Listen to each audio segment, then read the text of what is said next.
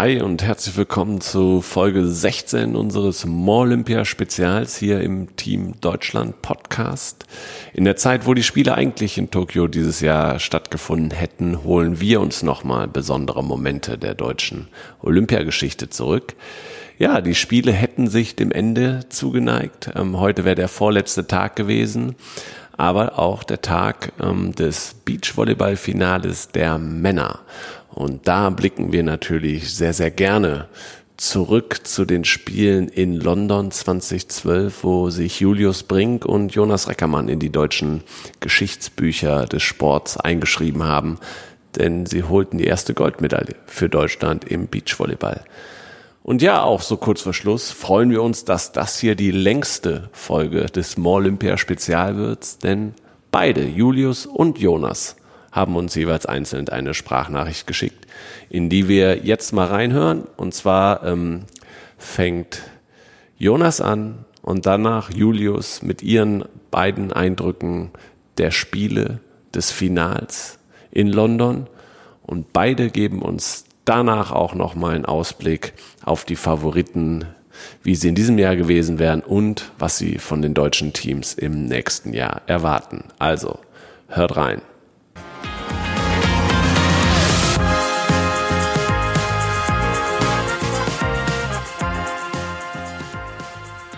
Ja, unser olympischer Moment. Also da denke ich natürlich sehr, sehr gerne dran zurück.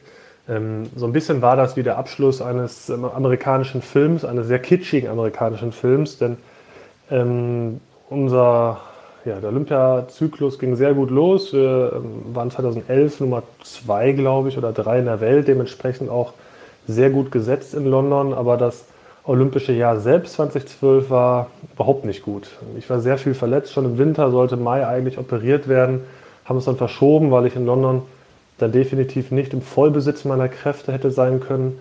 Und ähm, wir haben kaum Turniere gespielt. Die, die wir gespielt haben, waren nicht gut, so dass eigentlich kaum jemand da noch an uns geglaubt hätte. Ähm, so ein bisschen der Wendepunkt war das Turnier vor den Olympischen Spielen, das, der Grand Slam in Klagenfurt. Sind im Viertelfinale rausgeflogen, aber haben richtig gut gespielt, erstmals überhaupt in dem Jahr. Und da da wussten wir, ja, doch, wir äh, sind in der Lage, an einem guten Tag mit jedem Team der Welt, auch mit den Top-Teams mithalten zu können. Und das war sehr wichtig, mit diesem Gefühl dann auch nach London zu fahren ähm, und waren deswegen in einer Ausgangsposition, wo die Erwartungshaltung von außen gar nicht so groß waren an uns. Wir aber wussten doch, äh, hier kann schon was gehen. Und ähm, wir waren ja beide schon mal vorher bei Olympia, Julius in Peking, ich in Athen 2004, beide eher sang- und klanglos ausgeschieden haben da aber sehr viel mitgenommen und gelernt, wie man so mit dieser Besonderheit Olympia umgehen muss. Ähm, unter anderem geht es darum, einen Wechsel von Spannung und Entspannung bei einem ja, sehr langen Turnierverlauf, zwölf Tage, das sind wir ja sonst so nicht gewohnt. Ähm, und unsere große Stärke war wirklich diese, diese Konzentration, diese Fokussierung während der Spiele. Das sieht man, glaube ich, auch in den Bildern, dass wir da ähm, ja, sehr fokussiert wirkten und ähm, wie eine Einheit auf dem Feld dann dann agierten. Ähm, ja, als Gruppensieger dann in die K.O.-Runde, dort auch ähm, Achtel, relativ souverän gewonnen, Halbfinale ebenfalls, dann gegen die Holländer. Ähm, naja, und dann waren wir auf einmal im Finale und ähm, ja, dann war noch äh, eine Besonderheit dabei, die im Nachhinein vielleicht nicht mal unbedingt ein Nachteil war, auch wenn sich das jetzt relativ hart anhört. Meine Frau hat nach dem Halbfinale, also der Nacht des Halbfinals, eine Lebensmittelvergiftung erlitten, ist dann auch ins Krankenhaus gekommen. Und ähm, naja, da hatte ich dann schlagartig, sie war hochschwanger zu dem Zeitpunkt, erstes Kind, das war so ein bisschen wie so eine Verlagerung dann der Gedanken weg von diesem Finale ähm, anderthalb Tage später. Da hat man natürlich auf einmal dann ganz andere Sorgen. Und ähm, hört sich zwar hart an, aber das ähm, war vielleicht für die Vorbereitung auf dieses Finale gar nicht so verkehrt, weil man dann eben nicht jede Minute dann nur an, dieses, an diesen Höhepunkt der, der Sportlerkarriere denkt, sondern ähm, ja, dann eben auch ganz andere Dinge dann im Kopf hat. Ich habe sie auch im Krankenhaus dann noch besucht und sie hätte eigentlich sogar bis über das Finale hinaus dort bleiben müssen, hat sich dann aber nach Abstimmung mit unseren Physiotherapeuten und Ärzten dann selbst entlassen. Wir konnten regeln, dass sie relativ nah am Spielfeldrand neben unserem Physio sitzen konnte. Das heißt, ich wusste, wenn was ist, dann ist, ist er da bei ihr. Und so konnte ich mich dann wirklich dann aber auch zu 100 Prozent wieder auf, auf Beachvolleyball und auf ähm, ja, unser unseren olympischen Moment konzentrieren. Ersten Satz recht knapp gewonnen, im zweiten deutlich verloren und ja, dann musste der Tiebreak herhalten. 14-11 geführt, das ist im Beachvolleyball normalerweise so, dass das ausreicht. Äh, der Satz geht ja nur bis 15. Ähm, ja, man muss so sagen, wahrscheinlich haben wir da dann noch doch zwei Minuten lang diese Fokussierung nicht, nicht perfekt hinbekommen. Ähm, war dann auch für uns vielleicht äh, ja, ein sehr, sehr besonderer Moment, so kurz vor dieser Goldmedaille zu stehen und die Brasilianer konnten ausgleichen. 14 beide, die waren ja die haushohen Favoriten, von außen zumindest betrachtet, als Weltmeister und Nummer 1 der Welt. Und das Momentum kippte dann da oder drohte zu kippen. Und wir haben es dann aber dann doch irgendwie geschafft, fokussiert zu bleiben und, und wieder Matchball geholt. Und ähm, ja, gut, ich habe den amerikanischen Film angesprochen. Auch der Matchball musste natürlich eine Besonderheit sein. Ich glaube, bis heute ist nicht geklärt, ob der Ball wirklich im Aus war oder doch noch die Linie touchiert hat. Es gab ein paar ähm, ja, Diskussionen da dann noch, aber wir waren sehr froh, dass der Schiedsrichter dann doch dieses Zeichen machte, Abbruch und ähm, Spielende. Ja, und das war das schon surreal. Also man stellt sich vielleicht einen Gedanken mal vor, wie das ist, da mit so einer Medaille auf dem Podium zu stehen, aber wenn es soweit ist, dann geht einem alles und irgendwie nicht durch den Kopf. Ähm, schwer zu fassen, also dieser, dieser Moment. Ähm, ich weiß, es äh, hört sich so ein bisschen abgedroschen an, aber man musste das wirklich erstmal sacken lassen und als die Medaille dann umgehängt wurde, das dauert ja eine Weile, bis diese Medal Ceremony dann ähm, vonstatten geht. Das war so der erste Moment, wo ich dachte, jawohl, wir, wir haben es wirklich geschafft. Das ist gerade kein Traum, sondern das ist, ähm, ja, das ist wirklich diese Goldmedaille. Und wenn ich daran zurückdenke, dann fühle ich sehr viel Dankbarkeit für das, was, ähm, was wir, oder ich spreche natürlich jetzt insbesondere für mich in all den Jahren, ähm, dann erreichen konnte oder dann mit dieser Goldmedaille abschließend erreicht habe. Man hat natürlich ähm, mit seinem Hobby zum Beruf machen können, sehr viel investiert, auch sicherlich in einigen Bereichen dann zurückstecken müssen, gerade so was so das Private oder auch Freundeskreis angeht, ähm, was man als Sportler aber natürlich sehr gerne macht. Dann die letzten zwei harten Jahre, wo wir beide mit gesundheitlichen Problemen zu kämpfen hatten, mit Verletzungen, gehen einem dann durch den Kopf und das ist ein sehr befriedigendes Gefühl, wenn man weiß, was man als Team, und da schließe ich auch unsere Trainer äh, mit ein, die ähm, ja auch ähm, unfassbar viel geleistet haben.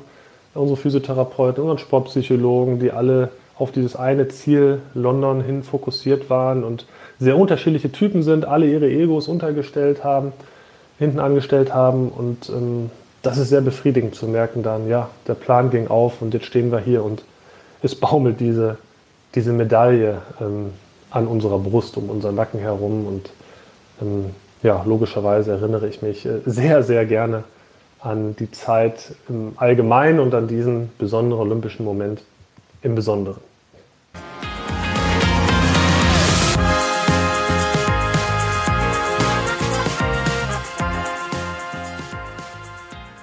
Ja, ich nehme die Zuhörer mal mit zu diesem sensationellen Tag. Ähm, letztendlich war natürlich Gewinn der Goldmedaille so unter unseren Bedingungen gar nicht vorhersehbar. Also wir hatten, wenn ich tiefer zurückgehe, eigentlich ein katastrophal sportliches Jahr. Der Jonas war lange verletzt. Ähm, wir qualifizieren uns ja als Beachvolleyballer über zwei Saisons eigentlich für Olympische Spiele und die erste war super, sensationell. Wir waren an Position 3 nach einem Jahr und die Position konnten wir uns dann trotz ganz, ganz wenig gespielter Turniere in dann 2012 auch halten. Allerdings war mit uns eigentlich nicht mehr zu rechnen, weil wir wirklich auch im Vorhinein der Olympischen Spiele Überlegungen angestellt haben. Tatsächlich, ja, vielleicht, dass ich dort mit einem anderen Partner spielen muss oder Jonas sich vielleicht aufs Feld stellt. Also bittere Gedanken eigentlich im Vorhinein, das mal so vorweg, um einzuordnen, dass wir tatsächlich den Vorteil hatten, dass wir jedes Spiel ein Stück weit als ein eigenes betrachten konnten, was ja unter Leistungssportlern auch immer wieder versucht wird. Nur bei uns waren die äußeren Bedingungen tatsächlich so, dass wir immer nicht wussten, reicht es eigentlich noch für ein nächstes. Und ähm, der Tag, dann das Finale zu spielen, hatte natürlich viel damit zu tun, dass am Tag zuvor dann das ja, sensationelle Halbfinale gespielt wurde. Und ja, ähm, nee, der Tag davor war es ja gar nicht, wir hatten einen Tag frei. Ich mache das nochmal. Also natürlich spielt man dann ja nicht nur ein Finale, sondern man hat davor eigentlich einen sensationellen Run und das, das war bei uns so. Wir wussten teilweise gar nicht, wie uns geschieht, hatten eine sehr schwierige zu knackende Nuss im Halbfinale, weil unsere Freunde und Kollegen, mit denen wir uns auch auf gemeinsame Olympische Spiele dann vorbereitet haben, die Holländer ähm, doch uns ans Herz gewachsen sind und wir mussten sie leider im Halbfinale ausschalten. Dann dieser Finaltag, der ja im Beachvolleyball ganz, ganz spät überhaupt das Finale dann hat stattfinden lassen. Das war schon kein Tag wie jeder andere. Also besonders natürlich die Anspannung war da. Der große Erfolg, dass man eine Medaille gewonnen hat, der war ja auch schon eingefahren. Bis dahin auf jeden Fall auch der größte Erfolg grundsätzlich, egal ob es jetzt auch Silber geworden wäre. Und ich kann mich noch gut daran erinnern, dass wir versucht haben, den Tag wie jeden anderen auch zu beginnen. Also wir haben versucht, den ganzen Biorhythmus ein bisschen in die Länge zu ziehen. Ähm, das heißt, spät aufstehen, spätes Mittagessen, morgens eine Aktivierungseinheit. Und ähm, Jonas habe ich an dem Tag wenig gesehen, weil der auch wieder bei der Physiotherapie war. Und ja, dann so wie viele andere Tage bei Olympia dann auch. Äh, aus dem Dorf, Abreise, ähm, tatsächlich natürlich viele Nachrichten. Das war schon was Besonderes. Also, dass die Familie, auch so und Freunde, eigentlich Beachvolleyball Deutschland da auch so einen Anteil dran hatte. Ähm, das war was Besonderes. Also diese Tragweite, die spürte man dann so gerade in Halbfinals und Finalspielen. Dann, ich kann mich immer noch gut daran erinnern, dass mir dieses Venue mit der Farbgebung in Lila halt unfassbar gut gefallen hat. Man konnte ja London Eye tatsächlich auch von unserem Court am, in der Nähe von Buckingham Palace, Horse Guards Parade heißt es ja. Also Locations, die jetzt auch ja, weltweit Eindruck machen, wenn da kein Beachvolleyballstadion steht. Ähm, das weiß ich noch, dass ich das als einfach Gott sei Dank als was ganz, ganz Besonderes aufgefasst habe. Dass ich das erleben darf. Und mir war schon klar, dass das für mich in meinem olympischen Leben ein, ein sehr besonderer Moment ist. Der dann natürlich im Nachhinein auch das Leben ein Stück weit verändert hat. Also Olympiasieger genannt zu werden, ähm, das ist schon ein Stempel, den man auf der Stirn hat, auf den man natürlich sehr, sehr stolz ist. Und ähm, was ich immer so ein bisschen auch als ja, vielleicht so verfrühtes Lebenswerk, wenn man so will, betrachte. Also ich, ich nehme so die Stimmung und die Momente aus London gar nicht so auf diesen Zeitpunkt bezogen, sondern eher so als nach, ja, Nachblick, Rückblick auf meine Karriere allgemein wahr dass äh, es eben möglich ist, aus widrigen Bedingungen auch, auch Großartiges zu schaffen. Also auf den Moment dann tatsächlich vorbereitet, schwer zu sagen. Ich, wir hatten oder waren ein Team, was so viel an Ritualen und an, an schon klaren Zeitpunkten gearbeitet hat, dass man ähm, so eine Art Rhythmus aufnimmt, wie man durch den Tag geht. Ähm, nur am Ende des Tages ein Spiel zu machen bei Olympischen Spielen ist halt was Besonderes. Der, der Modus oder das Format ist was Besonderes. Man spielt das so eigentlich in normalen Turnieren nicht. Fast über 14 Tage, ich glaube es waren 13 oder 12 insgesamt. Am Anfang auch nur jeden zweiten Tag ein Spiel. Da muss man sich dann schon ja, komplett darauf einlassen und auch umstellen. Und das haben wir, glaube ich, im Team sehr, sehr gut gemacht. Alleine dadurch, dass wir teils im Olympischen Dorf, aber teils auch in unseren privaten Unterkünften direkt an der Horse Guards Parade dann auch geschlafen, übernachtet und gelebt haben. Ne? Wie gesagt, auf den Moment selber sich vorbereiten, das, das ist, glaube ich, schwer möglich. Es hat mir immer geholfen zu überlegen, dass man natürlich letztendlich ein Spiel wie jedes andere Spiel, also dass das Regelwerk gleich ist. Man darf gewisse Dinge tun, um Punkte zu erzielen und gewisse nicht. Also die kleinen Gedanken, die man eigentlich auch dann irgendwann mal mit der Pike auf lernt, die sind auch in einem olympischen Finale ausschlaggebend. Also immer wieder nach misslungenen Aktionen sich in diesen zwölf Sekunden Ballwechselpause zu konzentrieren und zu fokussieren, das ist das A und O im, im Beachvolleyball, weil kein Spiel 21-0, 21-0 gewonnen wird. Kein, kein Spiel wird ähm, ohne Gegenwehr des Gegners oder Anpassungen der Strategie gewonnen. Und das ähm, das habe ich mir immer wieder gesagt und versucht, mich auch ja, darauf zu fokussieren, dass die einfachen Dinge wichtig werden. Letztendlich war es dann aber so ein packender Fight und ich glaube, deshalb hat es auch so eine, so eine tolle Einschaltquote gehabt, weil es einfach genial war, wie es gelaufen ist in der Dramaturgie, den ersten Satz gegen eigentlich übermächtige Gegner, die die Brasilianer damals ja waren, dann zu gewinnen, den zweiten dann das Comeback von ihnen zu erleben, auch die Einschüchterungsversuche. Also das war schon ein Finale mit allen Wassern und Waschen. Ey, das war ein Finale, wo der Gegner auch mit allen Wassern gewaschen war. So muss es heißen. Und äh, ja, für mich natürlich nachbetrachten, wenn ich drüber spreche, dann fühlt man sich natürlich stolz und äh, weiß, dass man für unsere Sport und auch für ja, eine Nation sicherlich Großartiges geleistet hat. Das ist, ist schon so.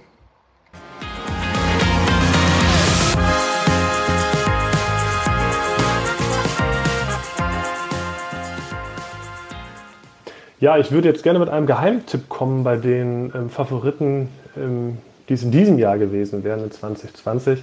Aber ich komme eigentlich auf die Teams, die auch bei der Weltmeisterschaft letztes Jahr oben waren. Ja? Also die, die Russen, Krasilnikov, Stojanowski, aber ganz vorne sicherlich Mols Förum aus Norwegen, ähm, die für Alter schon unfassbar abgeklärt sind und gerade so im physischen, im athletischen Bereich unsere Sportart da schon auch nochmal weit nach vorne gebracht haben. Ähm, interessant wäre zu gewesen, die sind jetzt nicht so erfahren, gerade auf olympischem Terrain, beziehungsweise olympisch eher gar nicht, ähm, wie sie so dieses andere Format dann verkraften und das Ganze drumherum, was bei Olympia dann doch nochmal eine ganz andere Nummer als bei einer Weltmeisterschaft ist. Ähm, aber die hätte ich vorne gesehen und sicherlich mit Außenseiterchancen auch unsere Jungs, Julius Tole und Clemens Wickler, die, denen ich ähnlich wie bei der WM dann auch dort äh, eine Medaille durchaus zugetraut hätte. Ja, bei den deutschen Teams sah es sicherlich äh, hinsichtlich olympischer Chancen schon mal besser aus. Ähm, dennoch nicht chancenlos. Klar, Julius Tole, Clement Wickler haben bei der WM schon gezeigt, dass sie auch in der Lage sind, ganz vorne mitzumischen. Deswegen haben sie für mich die, die größten Chancen bei den deutschen Teams, da vielleicht sogar ja, mit Edelmetall nach Hause fahren zu können. Ansonsten können wir froh sein, wenn überhaupt ein zweites Männerteam dabei ist. Bei den Damen, Carla Borger, Julia Sude, sieht es mit der Quali ja ganz gut aus. Trotzdem Medaillenchancen ja, wird eher schwierig werden aus meiner Sicht, aber sie können befreit aufspielen. Eine Laura Ludwig weiß natürlich, wie es geht, unsere Expertin in Sachen Olympia. Ähm, ja, ich drücke den beiden die Daumen mit Maggie Kosuch, dass sie die, die Qualifikation dann auch schaffen. Und wenn sie einmal da sind, ähm, ja, sie haben gezeigt beim Saisonfinale im letzten Jahr, dass sie auch alle Top-Teams mal in einem Turnier schlagen könnten. Ähm, es wird aber schwierig. Also ähm, Medaillenchance, würde ich sagen, ist nicht ähm, wäre keine Normalität, aber ähm, bei den Frauen haben wir sicherlich zwei Teams, die vielleicht dann so etwas wie so eine Außenseiterrolle einnehmen könnten.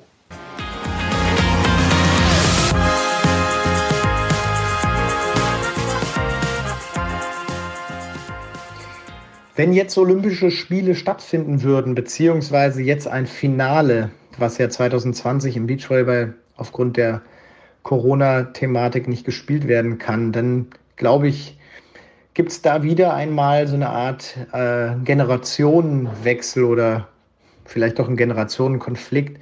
Ich glaube, dass die Teams, die auch bei der Weltmeisterschaft 2019 war, ja, in, in Hamburg äh, auf dem Podest standen, also ganz oben Russland ähm, mit Krasilnikov, Stojanowski an zweiter Position. Die Deutschen, die dort das erste Mal es geschafft haben, tatsächlich aus so dieser Phalanx auszubrechen und auch das zu spielen, was sie können. Also Julius Tohl und Clemens Wickler, die sehe ich schon unter diesen Top 5 oder Top 3 auch und äh, an dritter Position eigentlich so das Überfliegerteam, gerade im Beachvolleyball-Team aus Norwegen, ähm, Anders Mohl und Christian Sorum, also auch ein Team, was, was unsere Weltrangliste dominiert, äh, was das auch das dominierende Team der Tour ist. Irgendeiner dieser drei Teams wird sicherlich große, große Chancen haben, ein olympisches Finale zu spielen. Und äh, dazu kommen dann natürlich die Alten. Also die alten Haudegen wie Alison, der mit einem jungen Partner Ali, äh, Alvaro Fio zusammen an den Start geht und auch ähm, immer wieder, finde ich, zu nennen, Phil Dahlhauser, der, egal mit wem er spielt, jetzt gerade mit Niklas Senna ein Team bildet, was schon davon stark profitieren kann, dass sie diese Erfahrung haben. Dann kommen noch Italiener dazu, Nicolai Lupo und auch die Holländer Brauer Mösen. Also es ist im Beachvolleyball schon unfassbar schwer zu sagen, was da am Ende passiert. Ich glaube, dass, dass die olympische Erfahrung auf jeden Fall reinspielt, dass Teams, die da schon mal brilliert haben, das sind die Italiener, Holländer und auch Alisson, große Chancen haben. Gerade Alisson, der dann tatsächlich auch in Tokio, und der ist ja schon qualifiziert, ja, für sein Land eigentlich der beste Beachvolleyballer aller Zeiten werden kann. Und das heißt es, für Brasilien heißt das schon einiges. Hat jetzt Silber und Gold gewonnen. Und diese Medaillen nochmal zu doppeln, das wäre die absolute Krönung. Ich würde es ihm wünschen, würde mich aber auch freuen, wenn Julius Tole oder Clemens Wickler tatsächlich gewinnen könnten. Den Leistungsstand meiner Sportart in Deutschland, ähm, ich glaube tatsächlich, ich habe es gerade auch schon mal ein bisschen gesagt, dass die einzigen Medaillenfavoriten bei den Männern jetzt Julius Tole und Clemens Wickler sind. Dahinter sehe ich schon noch große Chancen für Nils Ehlers und Lars Flüggen, aber die müssten sich Stand heute erst noch qualifizieren. Und das hoffe ich, dass sie das hinbekommen, dass es eine faire Qualifikation gibt, jetzt unter Corona-Bedingungen dann, wenn Beachvolleyball auch international wieder Fahrt aufnimmt. Und ich zähle zu den Favoriten bei den Frauen auch eine Laura Ludwig zusammen mit der Magie Kurzsuch, die finde ich jetzt auch zum Ende immer besser ins Spiel kamen, da sich was komplett Neues aufgebaut haben in kürzester Zeit.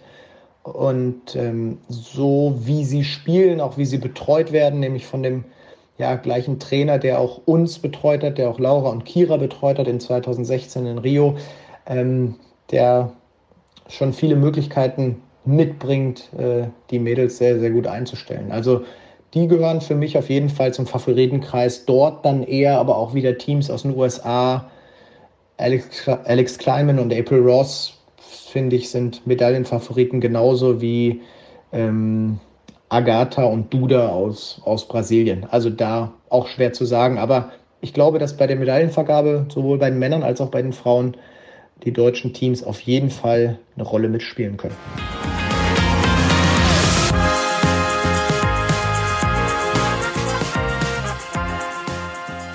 Ja, danke Julius und Jonas für eure beiden Sprachnachrichten. Ähm, tolle Einblicke nochmal.